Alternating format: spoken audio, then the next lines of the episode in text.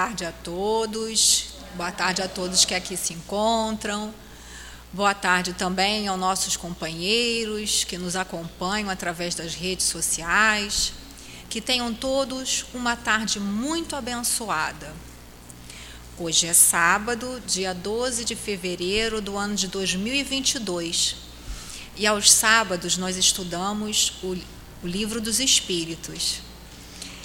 Mas antes eu queria falar um pouquinho com vocês sobre as nossas redes sociais. Só lembrando aí, quem não conhece ainda, que nós temos o Facebook, o Instagram, que é por onde passam ao vivo as palestras e as aulas, e o nosso canal no YouTube, que não temos ainda condição de fazer ao vivo, mas que depois que acaba essa live aqui no Facebook e no Instagram, companheiro coloca né, no nosso canal do YouTube para que vocês possam assistir a qualquer momento. Temos também o nosso site, que é centroespíritaativopanfiro.com, que pedimos, né, quem se interessar também, quem já conhece também, que possa estar acessando, porque ali vão, cada vez que tem um acesso, vai subindo nas preferências de conteúdo da internet. E no site também tem todas as informações sobre a nossa casa, a história de como começou, que é muito bonita, todas as nossas atividades, as fotos da obra social, quem se interessar em conhecer, as maneiras também de auxiliar, enfim, todas as informações necessárias. Isso, também a nossa programação. Nosso companheiro está lembrando aqui que nós temos cursos todos os dias, com exceção da sexta-feira, que a casa fica fechada para os trabalhos privativos. Temos vários horários, de manhã, à noite, inclusive domingo. Amanhã nós temos Memórias de um Suicida, 8 horas da manhã, de 8 às 9, de 9 e meia às 10 e meia o Evangelho. Então, não tem desculpa de não ter tempo. Né? Todos esses estudos são também transmitidos pelas redes sociais. Hoje, nosso palestrante que vai conversar com a gente é o Adriano Santana. Ele está chegando, já mandou mensagem que já está chegando. Né? Então, vocês não estranham se ele chegar aí rapidinho, mas vai ficar tudo bem. E o nosso estudo vai ser sobre o livro dos Espíritos, né? como eu falei, as questões de 481 a 483. Na hora das, dos passes, a sustentação ficará a cargo do nosso companheiro Marcos Ribeiro, nosso Marquinhos, que comentará o capítulo 7, Bem-aventurados pobres de espíritos, o item 13. Lembramos a todo que, por gentileza, desliguem os celulares ou coloquem no modo silencioso para que não atrapalhe né, a, a, nossa concentração durante a reunião, tá bom? E quem desejar também atendimento fraterno, é só após a reunião permanecer sentado, que o dirigente vai indicar uma pessoa para atender, tá bom? Então vamos lá fazer a leitura do Evangelho para a gente poder ir apaziguando os nossos corações e as nossas mentes. O item é a missão do homem inteligente na Terra. É uma mensagem do espírito Ferdinando, o espírito protetor, dada em Bordeaux em 1862. E diz assim: Não vos orgulheis do que sabeis, porque esse saber tem limites bem estreitos no mundo que habitais mesmo supondo que sejais uma das maiores inteligências da terra, não tendes nenhum direito de vos envaidecer por isso.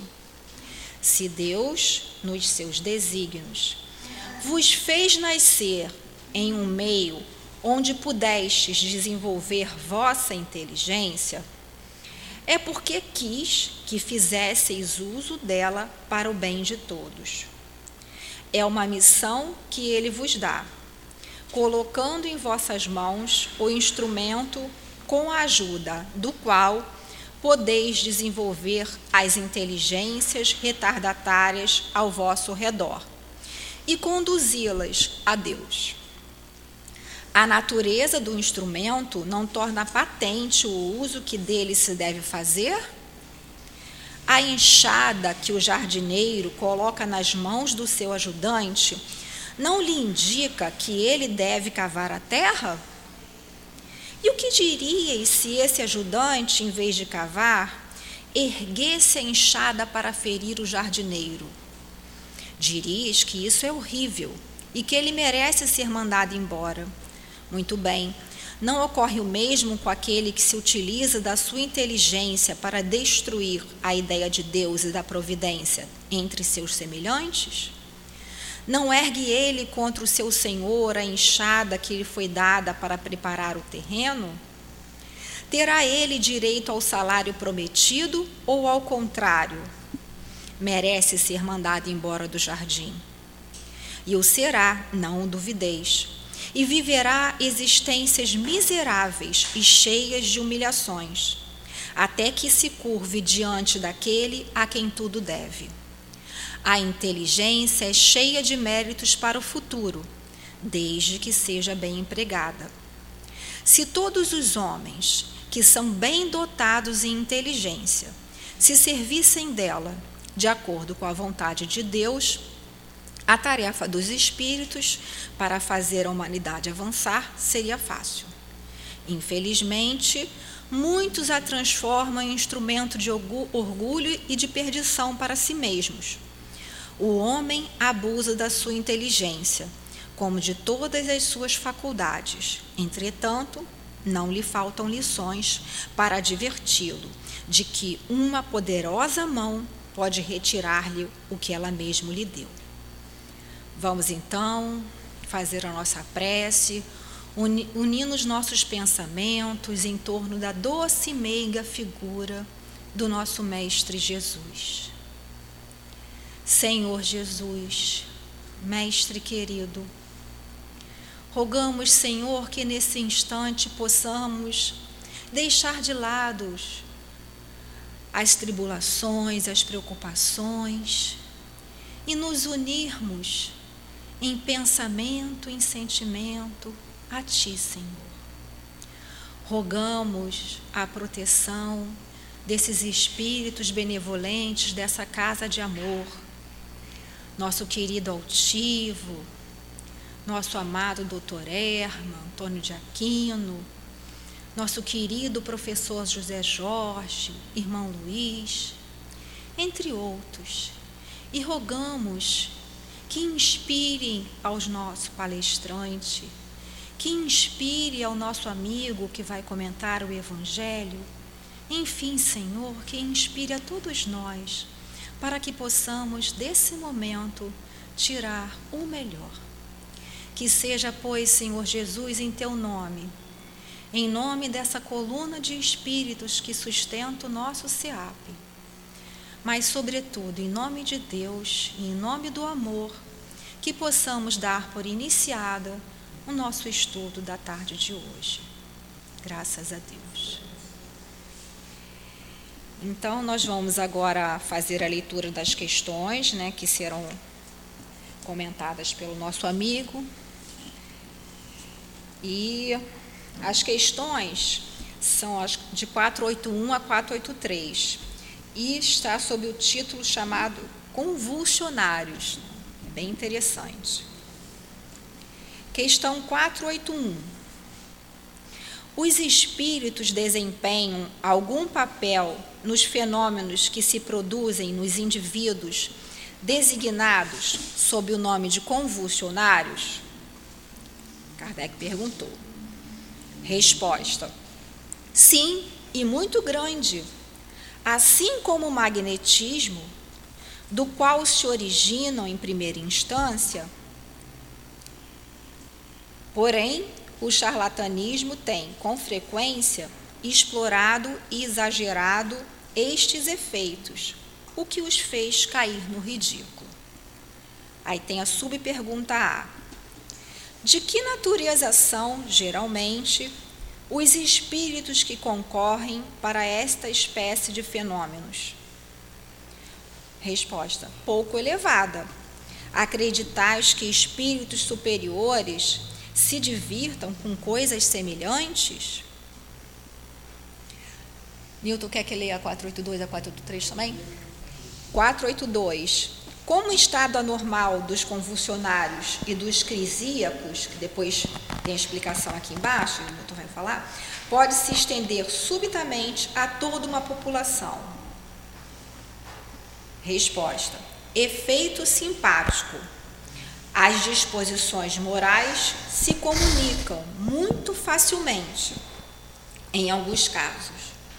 Não sois alheios o bastante aos efeitos magnéticos para não compreenderdes isto e a parte que certos espíritos devem aí tomar, devido à simpatia por aqueles que os provocam. Tá, tá, tá tudo bem.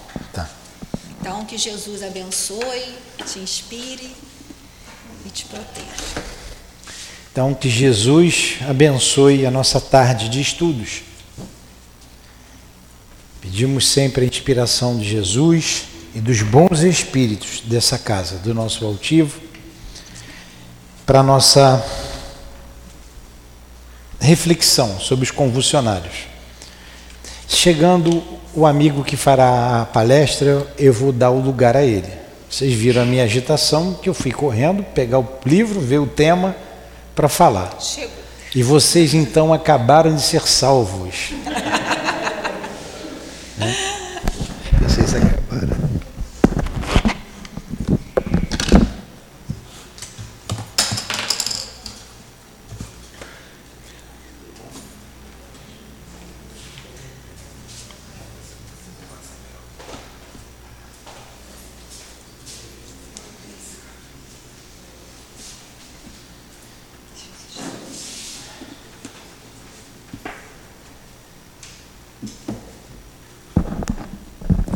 Seja bem-vindo, Adriano, nosso querido amigo. Que Jesus te abençoe e te inspire.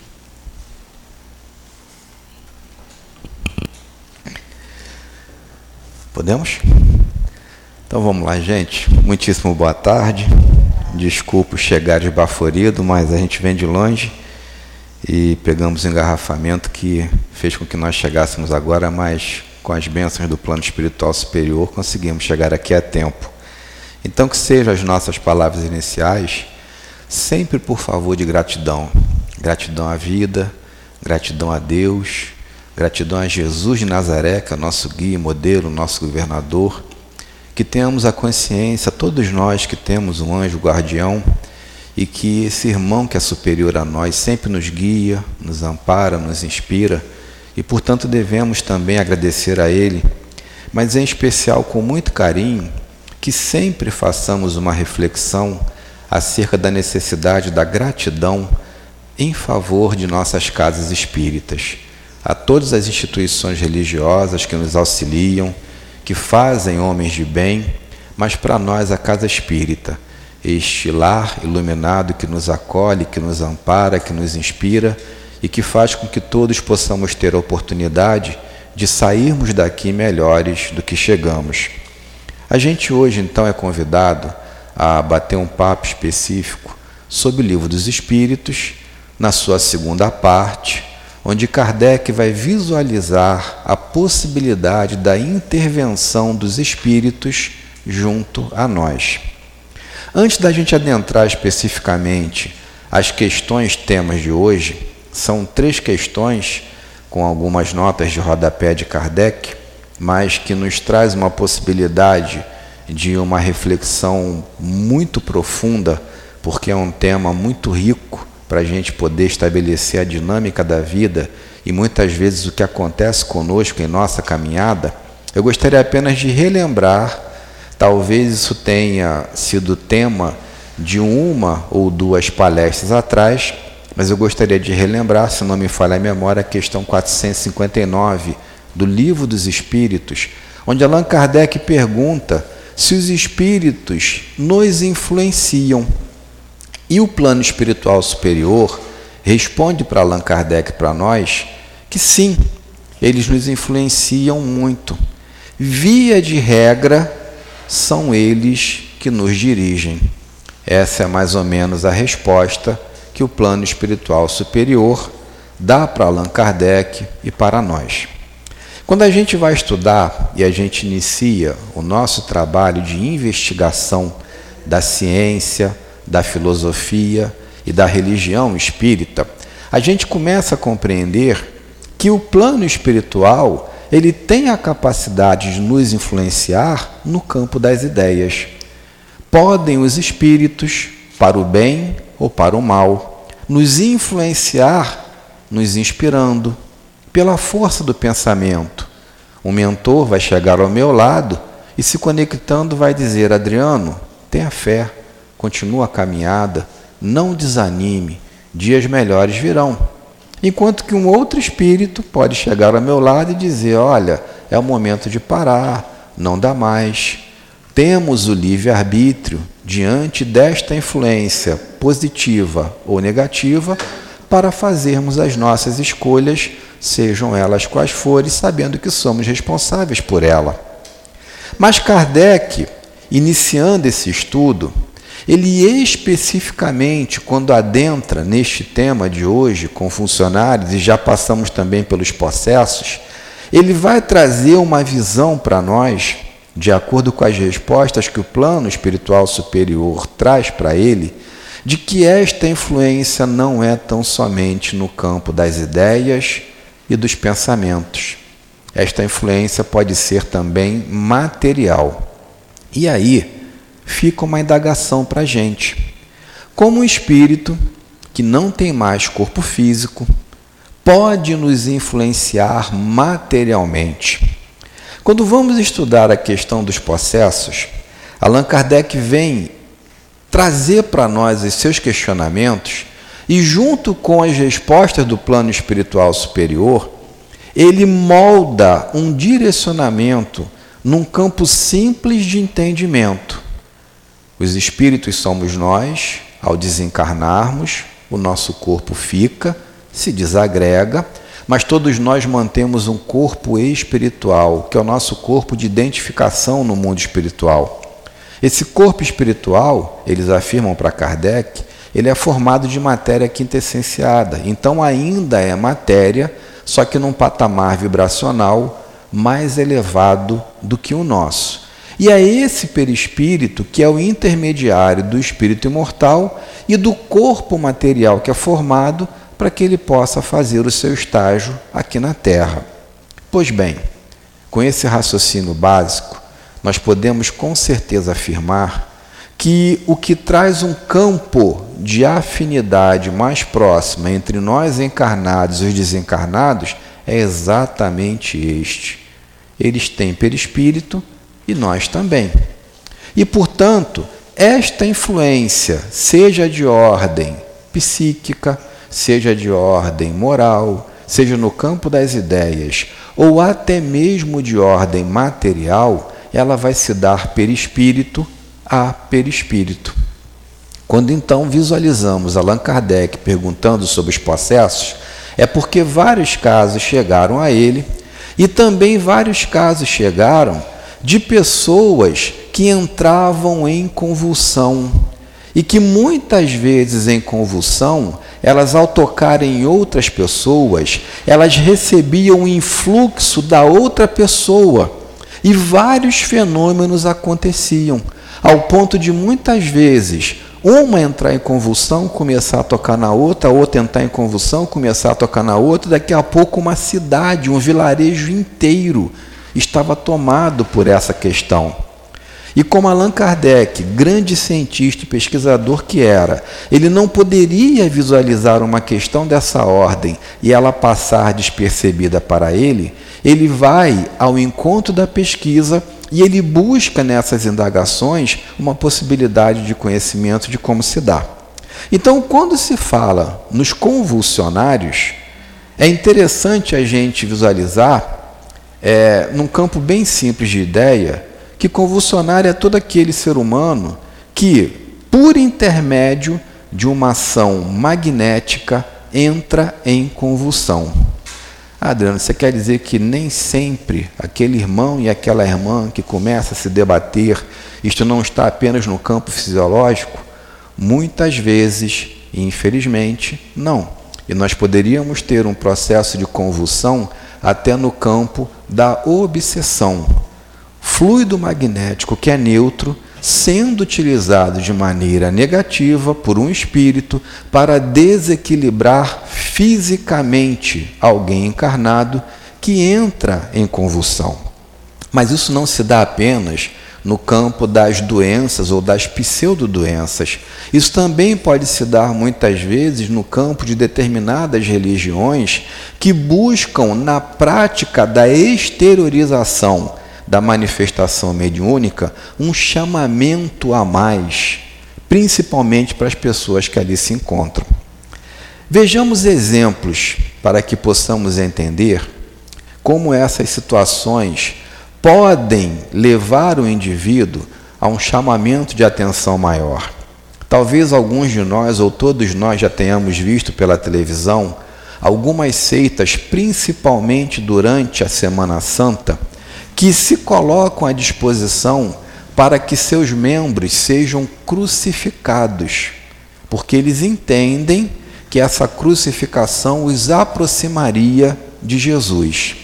E muitos deles, sendo efetivamente crucificados, eles afirmam que não sentem dor.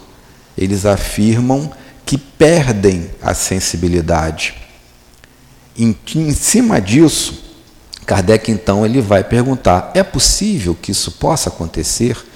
É possível que efetivamente alguém venha a ser ferido e não venha a sentir dor?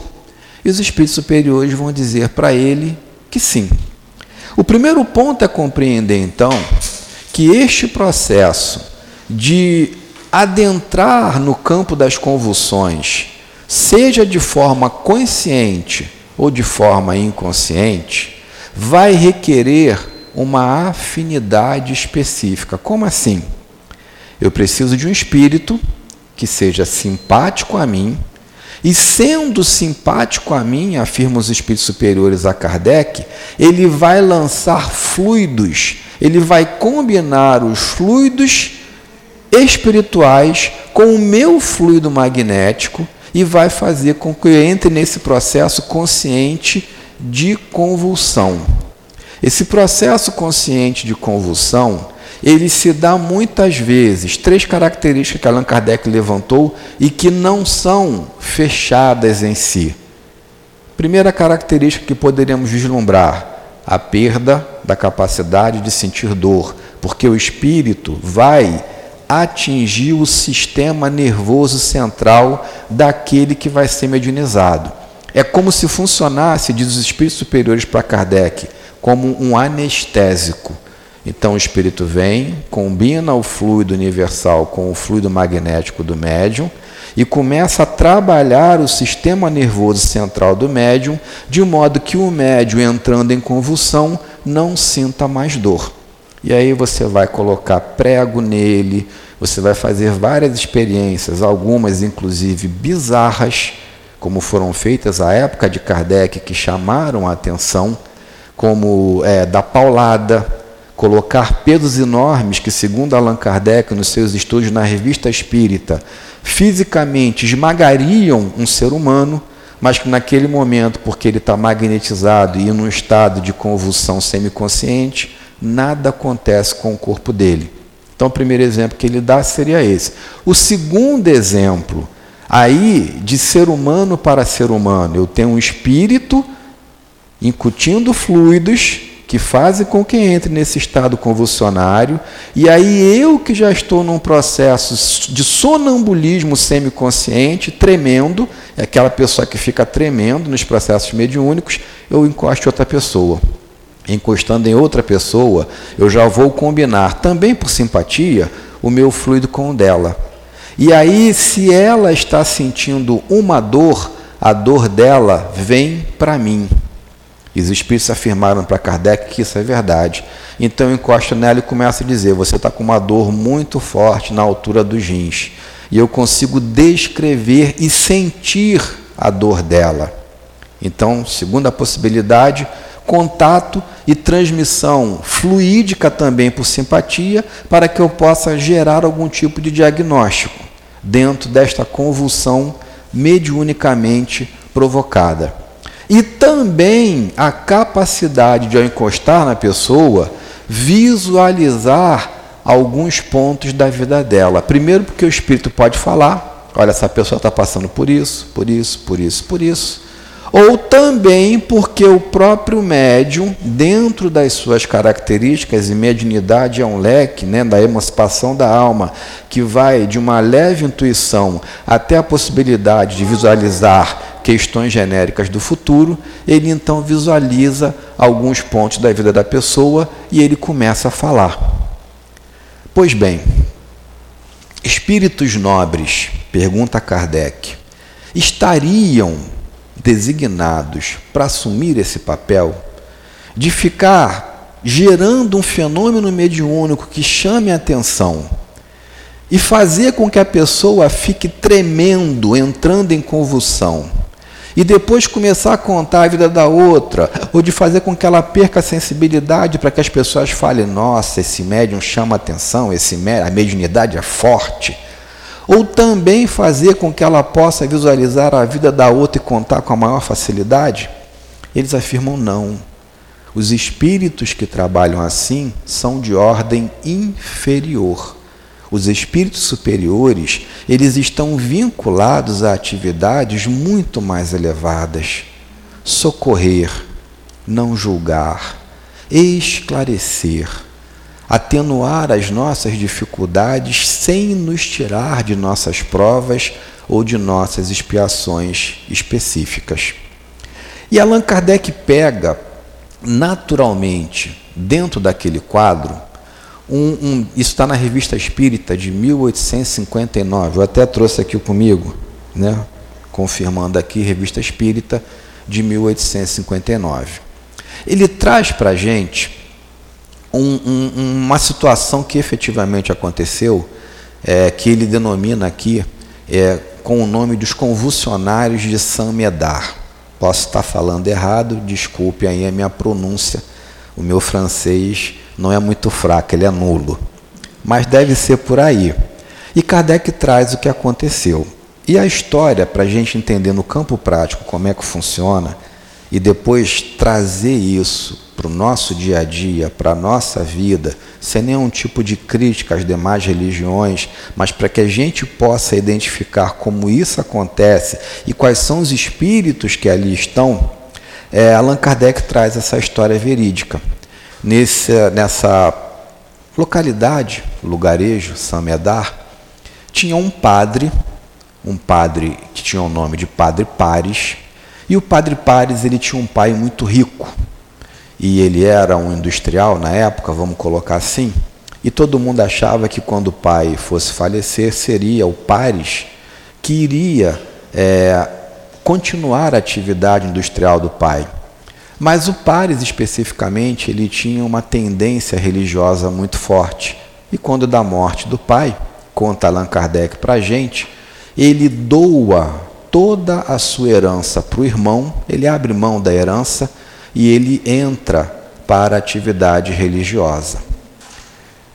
Muitos acharam que, primeiro, pela sua abnegação, e segundo, pela sua capacidade de gerir, ele tinha facilidade em gerir negócios, ele ajudava o pai, ele aprendeu com o pai, que ele seria um, um religioso assim que ia ficar famoso. Né? Os bispos até pensaram em nomeá-lo cura daquela cidade. Mas Pares, ele entra num processo de introspecção tão grande, tão grande, que ele começa a viver recluso. Ele não queria ter mais contato com ninguém. Ele escrevia livros, livros que, segundo Kardec, eram medianos, não chamavam atenção, mas eram livros religiosos. E ele, para fazer caridade, ele tricotava, ele fazia meias que ele doava às pessoas pobres, principalmente naqueles momentos de inverno rigoroso da Europa. E assim ele viveu a vida dele, recluso, sem contato com as pessoas, tricotando meias e alguma vez ou outra é, publicando um livro, sempre de ordem religiosa. Ele vem a falecer. E ao falecer ele é enterrado. Né? As pessoas é, fizeram, em primeiro lugar, é, criaram um jazigo bonito para homenageá-lo, porque ele tinha sido caridoso ele tinha vivido de forma reclusa e naquele momento eles achavam que a reclusão poderia fazer com que as pessoas se aproximassem mais rapidamente de Jesus, não entendendo que Jesus teve contato com a gente o tempo inteiro, ele ia ao encontro das pessoas, ele almoçava, ele jantava, ele reunia as pessoas para conversar, ele nunca deu exemplo de que pelo recolhimento, pela vida de eremita, as pessoas iam se elevar, porque nós precisamos uns dos outros, nós precisamos desse contato de aprendizado para seguirmos em frente. E dentro desta dinâmica, é, reunindo-se os empresários, reunindo-se também aquelas pessoas que receberam as doações do padre enquanto vivo, foi feito lá um jazigo bonitinho para ele, né, para homenageá-lo, e o corpo dele foi sepultado ali. Pois bem, qual não foi a surpresa da autoridade francesa, né, do prefeito e da autoridade policial, quando começaram a fazer uma romaria e Allan Kardec narra com detalhes aqui na Revista Espírita, essa romaria ela foi tomando uma proporção tal que as pessoas elas pegavam poeira do túmulo dele e colocavam na língua, achando que se tocassem no túmulo, se bebessem, misturassem com água um pouquinho de pozinho de poeira que tivesse ali, que elas seriam curadas. E muitas curas começaram a acontecer. E quanto mais curas aconteciam, mais pessoas acorriam ao cemitério, pisando em outros túmulos, derrubando a estrutura do cemitério. E aí a autoridade né, municipal, ela decretou em determinado momento que o cemitério fosse fechado, porque criou-se um culto, criou-se uma seita e um culto em torno do jazigo do Padre Pares. E as pessoas ali davam as mãos e começavam a entrar em convulsão. E entrando em convulsão, perdiam a sensibilidade. Algumas pediam para passarem pela prova suprema. E que prova suprema era essa? Era de serem crucificados, de receberem todos os martírios que Jesus recebeu e ficavam rindo porque não sentiam dores. Isso chamava a atenção das pessoas. Né? Começou a ter briga para ver quem tocava no túmulo, para ver quem conseguia um pouquinho de poeirinha. Aquela poeirinha que eles conseguiam, eles colocavam machucado e o machucado cicatrizava rápido. A coisa estava perdendo o controle da autoridade pública daquela localidade. E fechando, então, os fenômenos pararam de acontecer e as coisas começaram a amenizar. Kardec, então, na Sociedade Parisiense de Estudos Espíritas, ele evoca o Padre Pares. E ele vai conversar com o Padre Pares, então. Ele faz algumas perguntas. Eu vou pedir permissão a vocês aqui para ler, porque é muito interessante a explicação que o próprio padre dá sobre esses fenômenos, como aconteciam e qual era o, o processo dele, o que, que ele influenciava ali, se é que ele influenciava, né? Então vamos lá. Os Convulsionários de São Medar, está na Revista Espírita, novembro de 1859, para quem quiser anotar. E dessa historinha que eu adiantei para vocês, que Allan Kardec coloca aqui, depois vem a evocação do padre e as perguntas que Kardec faz diretamente para o espírito dele. Evocação do diácono Pares. Resposta: Estou às vossas ordens, disse o espírito. E Kardec começa a perguntar: qual é o vosso estado atual como espírito? E ele responde: errante e feliz. Tiveste outras experiências corporais depois dessa que conhecemos? Você reencarnou de novo? Ele disse: não. Estou constantemente ocupado em fazer o bem aos homens. Quarta pergunta: Qual foi a causa dos fenômenos estranhos que se passaram com os visitantes do vosso túmulo? Resposta do Padre, do Espírito: intriga e magnetismo. Observação de Kardec. Entre a faculdade de que eram dotados os convulsionários, reconhecemos algumas sem a menor dificuldade, das quais o sonambulismo e o magnetismo oferecem numerosos exemplos. Tais são, entre outras, a insensibilidade física, a percepção do pensamento, a transmissão solidária das dores, etc.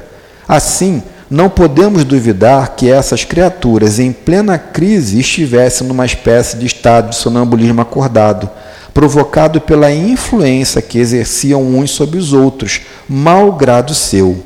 Eram ao mesmo tempo magnetizadores e magnetizados. Aqui a gente para e acompanha as reflexões de Kardec. Tomemos muito cuidado com determinados movimentos que nos apresentam como uma ênfase religiosa esses processos convulsivos, essa tremedeira, essa possibilidade de falar em línguas, essa possibilidade de estabelecer o futuro das pessoas, né? Essa possibilidade de tocar na pessoa e dizer que vai tirar a doença ou que vai tirar a dor. E Kardec vem explicar aqui. Isso tudo se explica no campo do magnetismo. O fluido magnético não é bom e não é mal e ele pode ser direcionado pelo nosso pensamento e pela nossa vontade. Então, as qualidades positivas ou negativas a essa energia que circunda o universo e que cada um de nós somos portadores em maior e menor quantidade, primeiro para que possamos viver na condição de encarnados, mas também para que possamos ajudar uns aos outros, como por exemplo por intermédio do passe e que vai ser secundado e ampliado pela força dos espíritos que estão ao nosso redor, toda essa dinâmica, então, pode explicar o porquê das curas.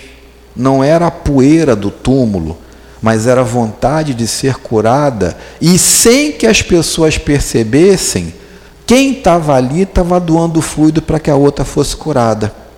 Sem que as pessoas percebessem, elas estavam numa dinâmica de condutores de fluido e ao mesmo tempo de receptores, palavra que Kardec usam. Sem saber, eles eram magnetizados, mas eram magnetizadores também, formavam uma corrente eletromagnética.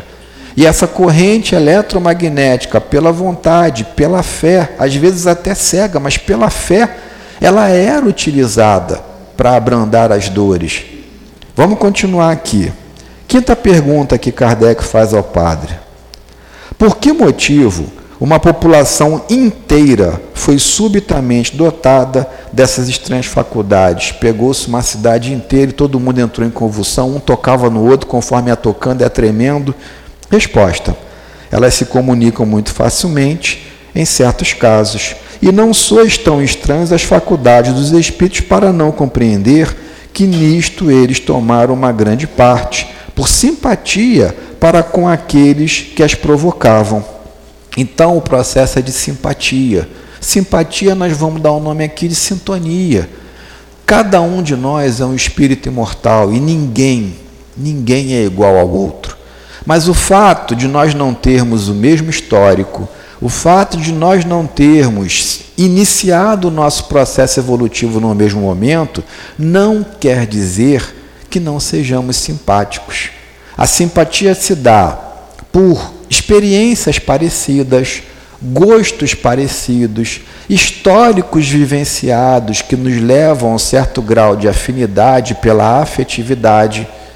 Então, esse processo faz com que, apesar de ninguém no universo ser igual a mim, somos únicos, individualizados e criados por Deus, simples e ignorantes, e cada um com a sua história, mas existem muitos espíritos que neste momento, apesar de serem únicos, estão vibrando no mesmo diapasão que eu vibro.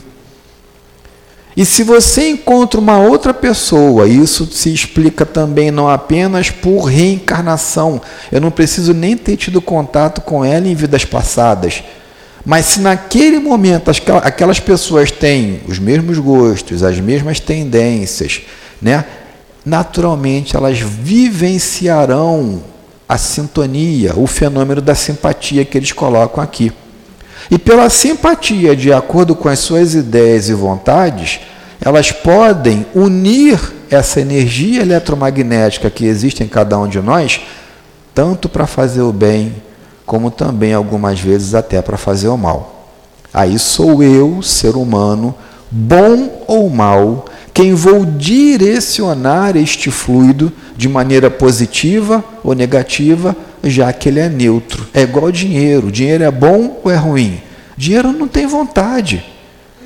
O que eu, ser humano, vou fazer com o dinheiro que eu tenho é que vai dar uma destinação boa ou ruim à sua utilização. Assim é o fluido. Então é simplesmente um processo de combinação fluídica. E para que haja combinação fluídica é preciso que haja simpatia. A gente se simpatiza aqui, a gente faz uma prece final, os médios vão se levantar e, com o amparo dos mentores da casa, vão nos aplicar um passe que vai fazer com que a gente saia daqui equilibrado, renovado, esperançoso. Assim é o processo. Só que aqui, esse processo, essa dinâmica se dava no campo da ignorância. E ao invés de entender a força magnética que eles estavam criando com aquela reunião, era mais fácil pensar que o padre fazia milagre, que o pozinho do túmulo dele era milagroso, que uma plantinha que eles pudessem arrancar do túmulo dele e levar para casa poderia fazer um milagre, poderia gerar uma cura de uma maneira inesperada, não compreendendo a dinâmica da energia que permeia cada um de nós, espíritos imortais em contato com as forças da natureza. A coisa é bem mais simples do que a gente pode imaginar. E isso faz com que a gente, peço permissão aqui para fazer um adendo, com que a gente verifique como deve ser a nossa postura diante desses trabalhos mediúnicos que envolvem o magnetismo, que envolve a potencial de doação, como passe de salão, como passe de saúde? Como deve ser a minha dinâmica? Se eu estou entendendo que o fluido é neutro, e se eu estou entendendo que existem pessoas que estudaram, que se qualificaram por amor e por caridade para transmitir esse fluido para mim como intermediário dos espíritos, porque são os espíritos que vão fazer o trabalho específico de trazer aquele fluido mais refinado dos laboratórios espirituais. Quando eu compreendo isso, meu papel é de tentar ao máximo possível elevar o meu pensamento ao Senhor Jesus, fazer uma prece, me colocar em conexão para receber essas energias de forma proativa e dinâmica. Então, se eu chego aqui em desequilíbrio e me mantenho em desequilíbrio fechado, ou se eu chego cético, muitas vezes a doação vai ser abundante, mas eu não vou absorvê-la, porque eu não estou em sintonia, porque eu não entrei num campo de simpatia, e é isso que eles colocam aqui. Mas se eu chego e sento e falo, Senhor, me ajuda, eu estou com dificuldade, eu estou passando por tanto problema, e eu sei que os bons espíritos, por intermédio dos médios da casa, podem me auxiliar, eu estou precisando de um pouco de energia, a minha está baixinha, me ampara, eu estou abrindo o meu canal de recepção para que eu seja magnetizado de forma equilibrada, positiva. E aí eu vou alcançar uma qualidade no processo muito maior, entendendo essa dinâmica e me colocando à disposição de maneira positiva para que isso possa acontecer. Esse é o nosso papel então. É o de levarmos o nosso pensamento. A prece não é pura simplesmente um momento, não, é o momento de elevar o pensamento a Deus, mas é o momento de permitir que haja simpatia, assimilação, facilitação de assimilação fluídica. E aqui acontecia tudo de maneira desequilibrada. Continuemos as perguntas aqui. Kardec vai perguntar para o padre: Participaste diretamente como espírito? E ele diz: Nem de longe. Ele tira o dele, né? Outros espíritos concorreram para isso? Ele responde: Muitos. Pergunta 9 em geral, de que natureza eram? E ele afirma pouco elevadas. Então, muitas vezes a gente acha que está em contato com espíritos muito elevados nesse tipo de manifestação, em que todos começam a entrar em convulsão, em que revelações são feitas e na realidade o que eles afirmam para nós é que espíritos de pouca elevação estão ali. E gente, com muito amor e carinho, a gente não está criticando religião nenhuma aqui, nós estamos fazendo uma constatação de um estudo aprofundado que Kardec deixou para a gente, para que nós, conhecedores da dinâmica, sem nenhum intuito de crítica, de condenação, porque o objetivo não é o de condenar, é sempre lembrando da trave e do argueiro. Se eu tiver de condenar, eu tenho de condenar a minha postura, eu tenho de condenar a mim. Mas é no intuito de que, estudando, venhamos a compreender como o processo acontece e venhamos também a nos qualificar. Para que a gente não tenha necessidade de ficar tremendo, para que a gente não tenha necessidade nenhuma de passar por essas circunstâncias que o Espiritismo diz que, ao estudar e compreender, e sempre o convite da casa espírita ao estudo, a compreensão, para que nos qualifiquemos, até para que sejamos trabalhadores conscientes, a gente ajude o plano espiritual da casa. Ele vai ter em mim não um cavalo que ele vai ter que direcionar, ele vai ter em mim um companheiro de dinâmica de trabalho, me inspirando e sabendo que a sua inspiração, porque a gente está estudando, vai ser melhor compreendida para que possamos ser o mínimos auxiliares. E se porventura um processo de cura acontece, como vários aconteceram lá, o mérito é de Jesus, o mérito é do plano espiritual da casa. O mérito não é nosso na condição de médios que somos até para que não entremos num campo de fascinação, até para que não entremos num campo de que o passe do médium A é melhor do que o passe do médium B, para que sempre trabalhemos com humildade, recebemos um benefício, inclusive muitas vezes no campo da saúde, agradeçamos a Jesus. Não foi o toque do médium, não foi o toque, não, agradeçamos a Jesus.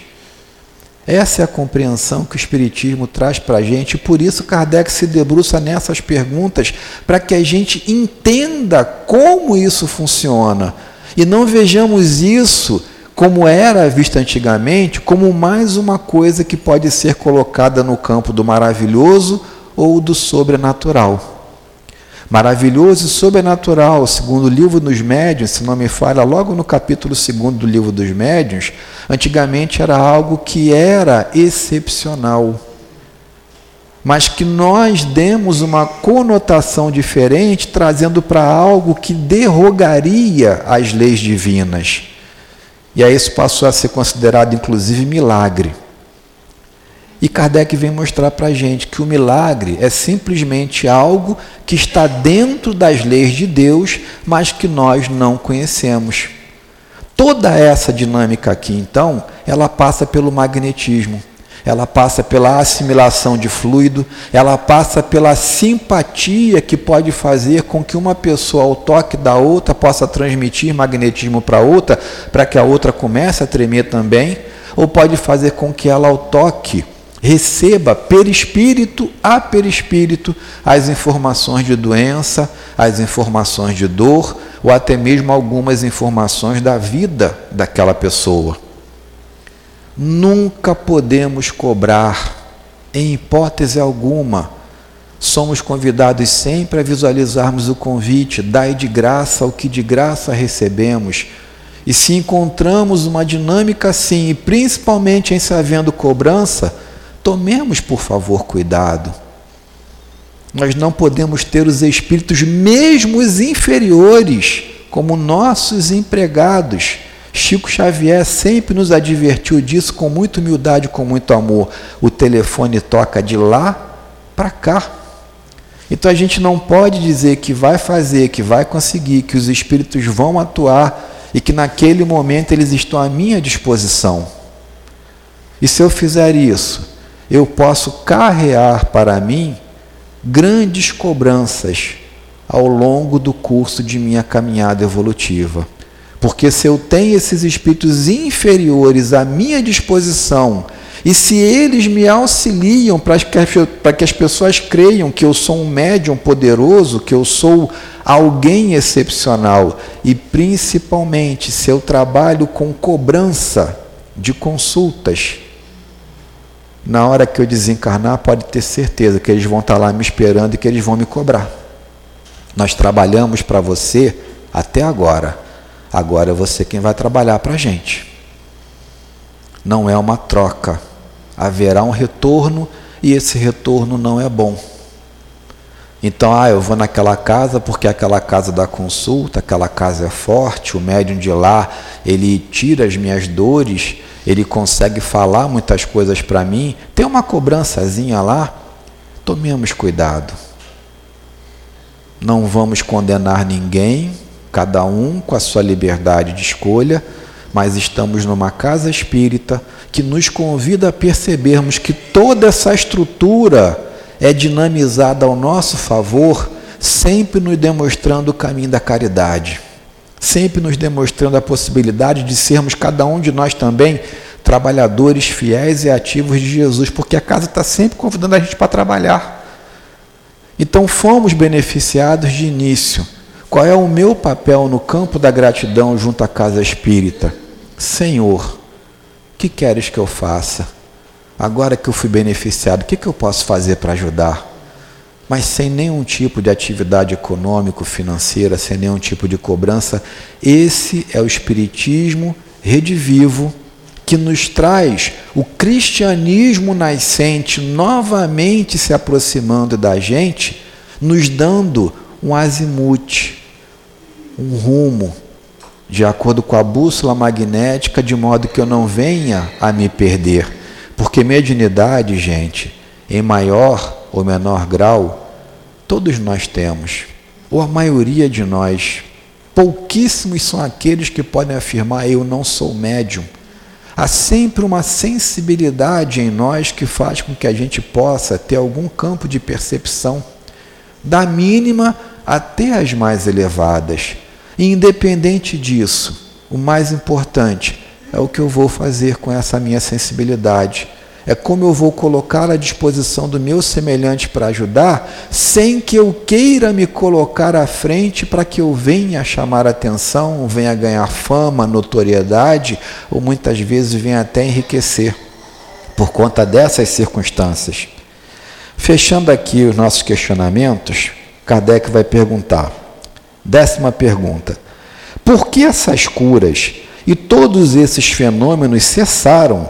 Quando a autoridade policial se opôs, mandando fechar o cemitério, teria então a autoridade mais poder que os espíritos? E aí responde: Deus quis fazer cessar o fenômeno porque havia degenerado em abuso e escândalo. Foi preciso um meio e ele empregou a autoridade dos homens. Aí a atuação da inspiração. Olha, a coisa está ficando descontrolada o mentor lá do prefeito, o mentor do chefe de polícia, né, os inspiraram, tomam uma postura, porque senão esse cemitério não vai servir para mais nada e vai virar um ponto religioso, fugindo ao objetivo, que é o de concentrar os corpos dos irmãos que retornaram à pátria espiritual. Não é esse o objetivo. E eles, inspirados, foram lá, mandaram fechar, e como eles não tinham mais o local específico, que era o túmulo do padre, para se reunirem, o fenômeno ali acabou. Digo ali acabou, não sei se vamos ter tempo, provavelmente a gente vai ter tempo, fica para um outro bate-papo, mas isso eles criaram uma seita. Eles alugaram uma casa, criaram uma seita, e dentro da casa eles continuaram se martirizando, eles continuaram entrando em fenômenos né, de, de tremedeira, eles continuaram pedindo a crucificação viva para se aproximar e sentir o que Jesus sentiu, e tudo isso sem sentir dor. E passou a ser uma seita fechada. A chefe da seita, ela não deixava os seus filhos participarem. E os filhos tinham muita curiosidade em cima do que era feito lá dentro e por que a mãe não deixava. E a mãe vem a desencarnar, aí é, né? Isso fica para um outro ponto um outro bate-papo aí de um outro companheiro, quando a gente puder voltar esse tema, e a filha então vai conversar com Kardec, falar: minha mãe se tornou a chefe dessa seita aqui, que adorava o Padre Pares. Eles tinham uma seita fechada lá e ela nunca me deixou entrar. E eu não sei o que acontecia lá, não sei como é que ela está. Você poderia evocar? E Kardec faz a evocação dela. Ela vem contar que barbaridades eram feitas lá dentro e que, por amor aos filhos, ela não quis permitir que eles participassem daquilo de ver cenas dantescas de pessoas crucificadas dentro de uma casa fechada, recebendo espetada na costela como Jesus. E as pessoas achavam lindo e maravilhoso porque elas não estavam sentindo dor. E todo mundo tremia, todo mundo se reunia. Então, simplesmente, a situação provocada pelos espíritos e pelos seres humanos saiu do cemitério e foi para um outro local. Mas o cemitério foi preservado. Para a gente fechar aqui, décima primeira pergunta. Desde que não participaste dessas curas, por que escolhiam vosso túmulo de preferência a outro? Por que o túmulo do padre? E ele responde: Acreditais que eu tenha sido consultado? Escolheram o meu túmulo calculadamente, minhas opiniões religiosas primeiro e o pouco bem que eu tinha procurado fazer foram explorados. Aí fica o convite. Nós não podemos mais explorar a figura de Jesus. Nós não podemos estabelecer, por favor, com todo respeito, a dinâmica de que pura e simplesmente aceitando a Jesus você vai ficar rico. Jesus ele veio aqui pobre, ele não tinha um travesseiro onde deitar. Ele afirmou que o reino dele não era deste mundo e criaram uma teoria da prosperidade, explorando a figura de Jesus, dizendo que todos os nossos problemas vão acabar. Pelo contrário, quem nos diz isso é o médium Raul Teixeira. Ele diz que tem que ter muita coragem para ser espírita. Porque, via de regra, quando a gente se conscientiza de quem somos, de onde viemos, para onde vamos e da nossa responsabilidade, principalmente médios que somos, Pouquíssimos aqui vieram com mediunidade missionária. Nós, médiuns, somos aqueles devedores do passado, que imploramos aos nossos mentores a oportunidade de virmos com uma sensibilidade maior para a gente trabalhar na caridade, doando esse fluido magnético para fazer o bem, secundado pelos espíritos, para que a gente possa diminuir os débitos passados, nas atividades ilícitas, nas atividades violentas, no campo de mistificação que muitas vezes colocamos para que nós nos beneficiássemos. E quando a gente se conscientiza disso, por maior seja a dificuldade que estejamos passando, por maior seja a nossa luta, por maiores sejam as provas pelas quais estejamos vivenciando neste momento, a gente é convidado, com a fé raciocinada, a perseverar, a não desistir, a continuar aprendendo a fazer o bem, porque aquilo que eu participei de desequilíbrio no meu passado eu não posso mudar mas se suportando bem as dores, as dificuldades, as agruras neste momento e lutando para aprender a fazer o bem, naturalmente estaremos construindo um futuro melhor, mais ameno, para mim, para nós e para a sociedade que nos cerca. Então, apesar dessas três perguntas sobre os convulsionários, a gente verifica que a coisa é muito profunda que vai trazer para a gente uma oportunidade de reflexão e, principalmente, um auxílio a que trabalhemos todas as propostas de doação magnética no campo da mediunidade com abnegação, com humildade, com amor. Que sejamos perseverantes no campo de atuação na busca pelo bem, o bem que a gente ainda não soube traduzir quando se fala que hoje, em pleno século XXI, vislumbramos a possibilidade de uma guerra muito acirrada. A gente ainda tem dificuldades, a gente quer muito sair de um mundo de expiações e provas e adentrar nesse mundo de regeneração, e passamos por essa transição tão turbulenta. E a gente não se dá conta muitas vezes de que o um mundo de regeneração vai chegar quando eu me regenerar. E como é que eu vou me regenerar? A palavra regenerada ela não deve ser vista com um cunho de superioridade, mas ela deve ser vista com um cunho de conscientização dos delitos e de esforço de modificação da nossa postura íntima. O bandido que se regenera, quando um bandido falar eu me regenerei, está querendo dizer o quê? Que ele não pratica mais os crimes que ele praticava lá atrás e que agora ele quer uma chance de se ressocializar. O marco inicial de um mundo de regeneração é a proposta de ressocialização para nós que estamos aqui. Então sou eu que tenho de mudar. Eu não tenho que ficar esperando esse mundo cair de paraquedas. E para que eu possa mudar, eu preciso me conhecer. Aí a proposta. Porque até então eu estava querendo conhecer o outro. Eu estava apontando o defeito do outro.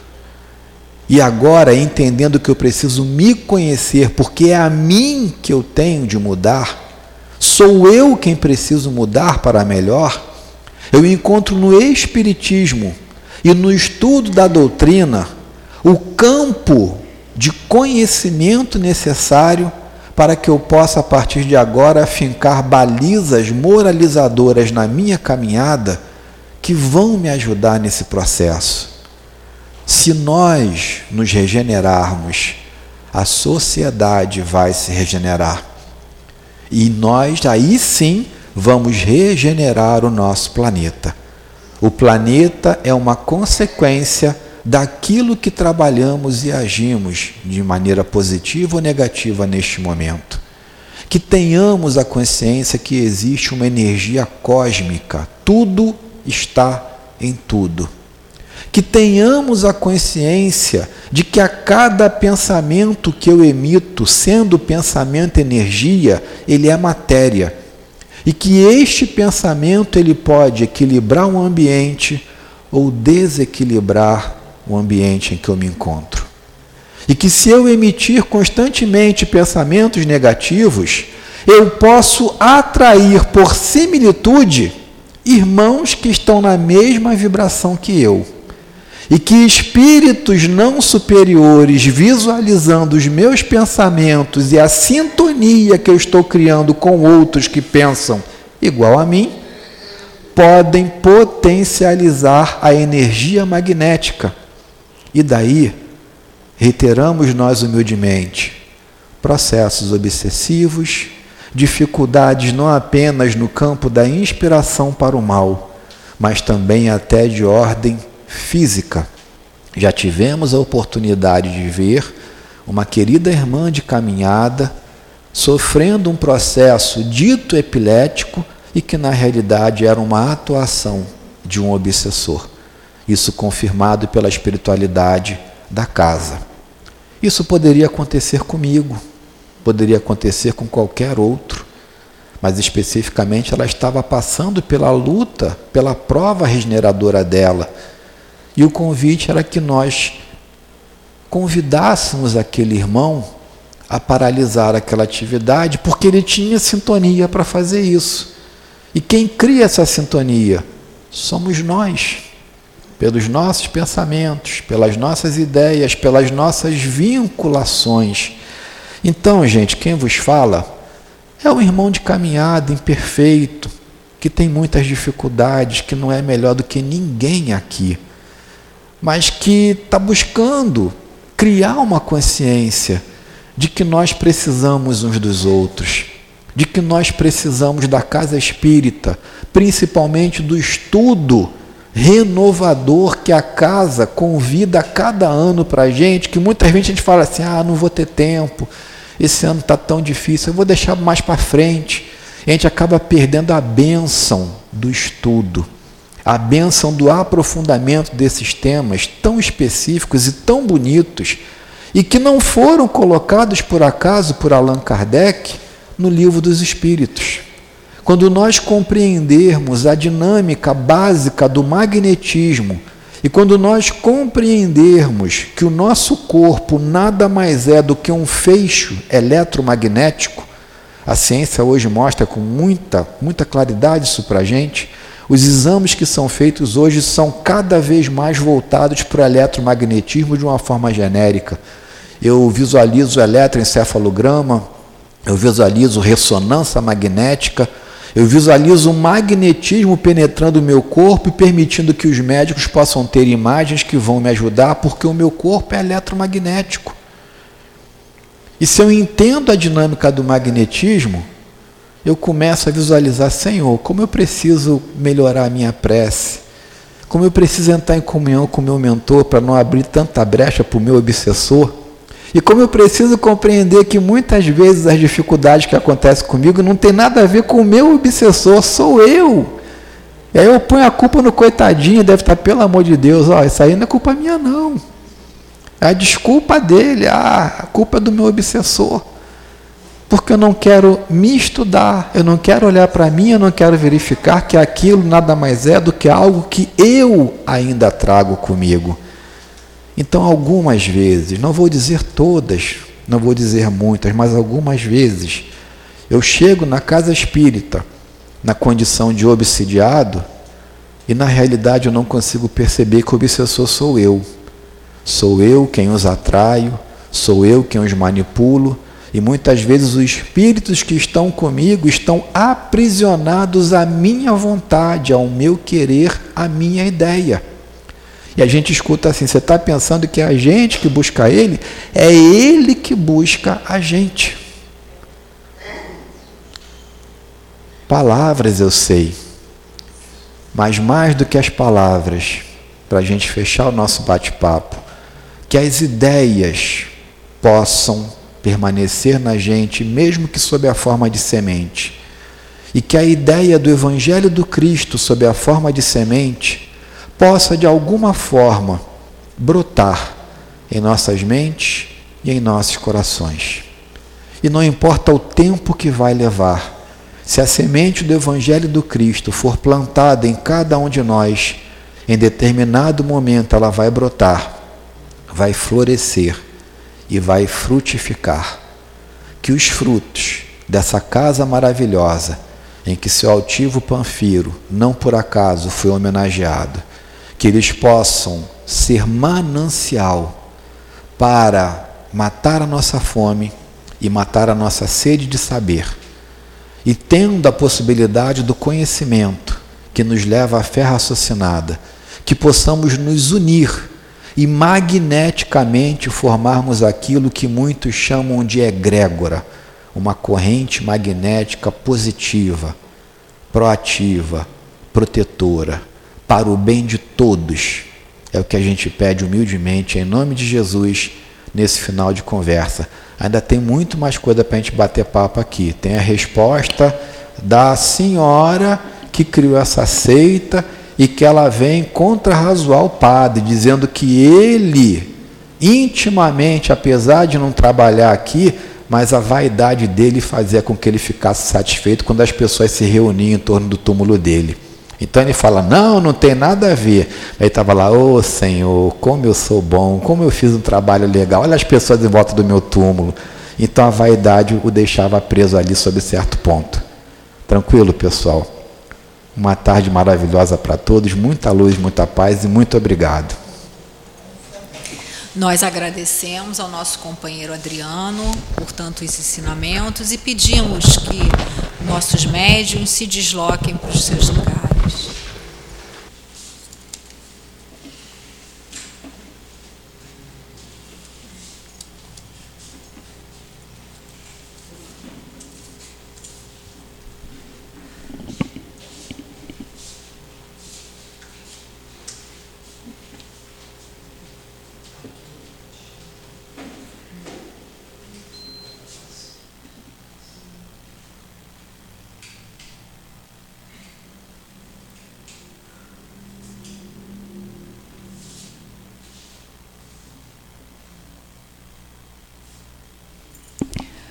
Vamos então manter o pensamento firme em Jesus e pedir assim: Senhor, nos auxilia nessa hora, Senhor Jesus, para que possamos, mentes ligadas contigo, coração ligados com os nossos mentores, que possamos receber o que de melhor esses espíritos benfeitores têm para nos oferecer. Graças a Deus. A missão do homem inteligente na Terra. Essa mensagem que nos foi trazida pelo nosso irmão Ferdinando, irmão esse que participou da elaboração do Evangelho, ela vem chamar nossa atenção para um ponto importante que Jesus passou para nós, nos ensinou. Não vos orgulheis do que sabeis, porque esse saber tem limites bem estreitos no mundo que habitais. Mesmo que você suponha que sejais uma das maiores inteligências da Terra.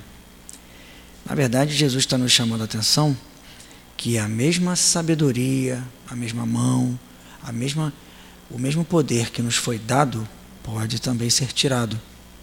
A gente aprende lendo o Evangelho do Novo Testamento que você tem que dar gratuitamente aquilo que você recebeste gratuitamente. Se Deus, nos seus desígnios, vos fez nascer em meio onde você pudesse desenvolver a sua inteligência, é porque Ele entendia que era para você pegar a sua inteligência e ajudar a outros que tinham uma inteligência retardatária, palavra essa usada no testamento aqui do, do nosso Evangelho. Isso é para a gente sempre ter a certeza de que sempre que tiver alguém mais próximo de nós precisando de alguma ajuda, se a nossa inteligência for capaz de ajudar a desenvolver uma outra pessoa, que assim nós o façamos, sem que nós façamos uso do orgulho e da vaidade. O exemplo que foi dado no Evangelho, onde o jardineiro entrega uma enxada para o seu assistente, naturalmente nós entendemos que se eu estou disponibilizando uma enxada para você me ajudar, espera-se que você entenda que essa enxada será usada para você fazer um buraco, para você cavar, enfim, fazer uma atividade nesse sentido.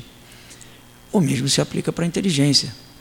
Jesus espera que você entenda que você recebeu um dom e é para você usar esse dom desse mesmo jeito.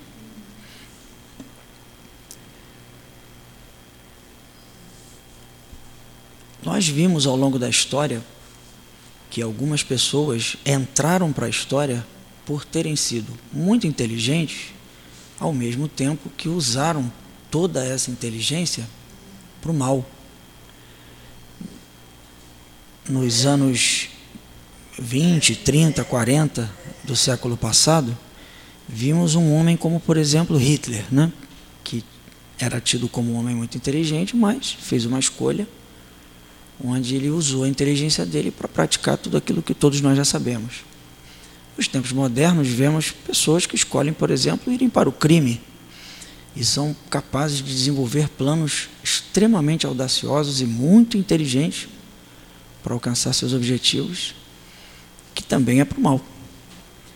Com isso, a gente entende que essas pessoas fizeram suas escolhas e não usaram a sua inteligência para desenvolver seus pares, seus próximos, sua comunidade.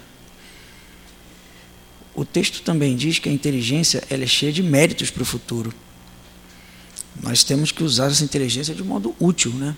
E nós aprendemos com Kardec que o modo útil é aquele que favorece, que ajuda a desenvolver os seus irmãos, como nós já falamos. Se todos os homens que são dotados de inteligência usassem essa inteligência para fazer o bem,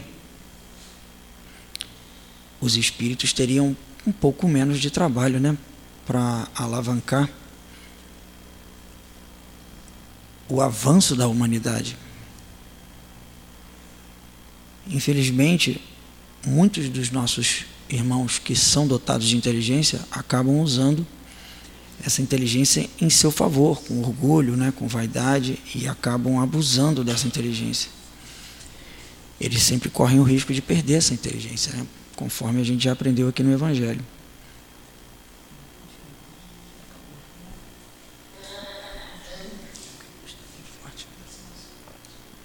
Portanto, esse, esse ensinamento que esse irmão Ferdinando traz para nós no Evangelho é extremamente pertinente e necessário para nós. Se nós analisarmos o ano que estamos, em que nós teremos eleições, isso também pode ser importante para nós fazermos a nossa reflexão. Estaremos diante de muitos homens com muita inteligência. E aí nós faríamos a seguinte pergunta: até que ponto essas pessoas que são bastante inteligentes, que estarão com uma missão de cuidarem da nossa vida, cuidarem da vida da nossa comunidade, de que maneira que essa pessoa vai usar essa inteligência que ele recebeu, que foi de Deus, em prol de todos os outros? Fica aí uma análise, né?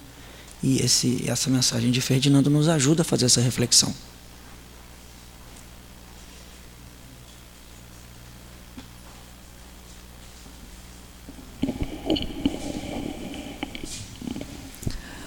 Vamos agora agradecer. Agradecemos, Senhor Jesus, a esses momentos tão sublimes em nossas vidas. Tanto conhecimento adquirido, tanto fortalecimento concedido pelos bons espíritos. Rogamos, Senhor, que possamos fazer bom uso do que recebemos nessa tarde que possamos, Senhor Jesus, manter essas boas vibrações durante longo tempo. Pedimos, Mestre amado, que prossigamos de volta aos nossos lares, aos nossos destinos, protegidos e amparados por essa espiritualidade benfazeja dessa casa de amor. Rogamos também, Mestre querido, que envolvas o nosso SEAP, fortalecendo a cada um de nós, fortalecendo essa casa de amor. E que também, Senhor, sejam fortalecidos.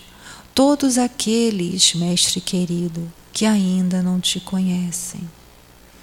Rogamos então, Senhor, a tua permissão, a permissão desses amigos incansáveis do bem, desses mentores da nossa casa de amor, mas, sobretudo, a permissão do nosso Pai Celestial, para que possamos dar por encerrado a reunião de estudos e passes da tarde de hoje. Graças a Deus.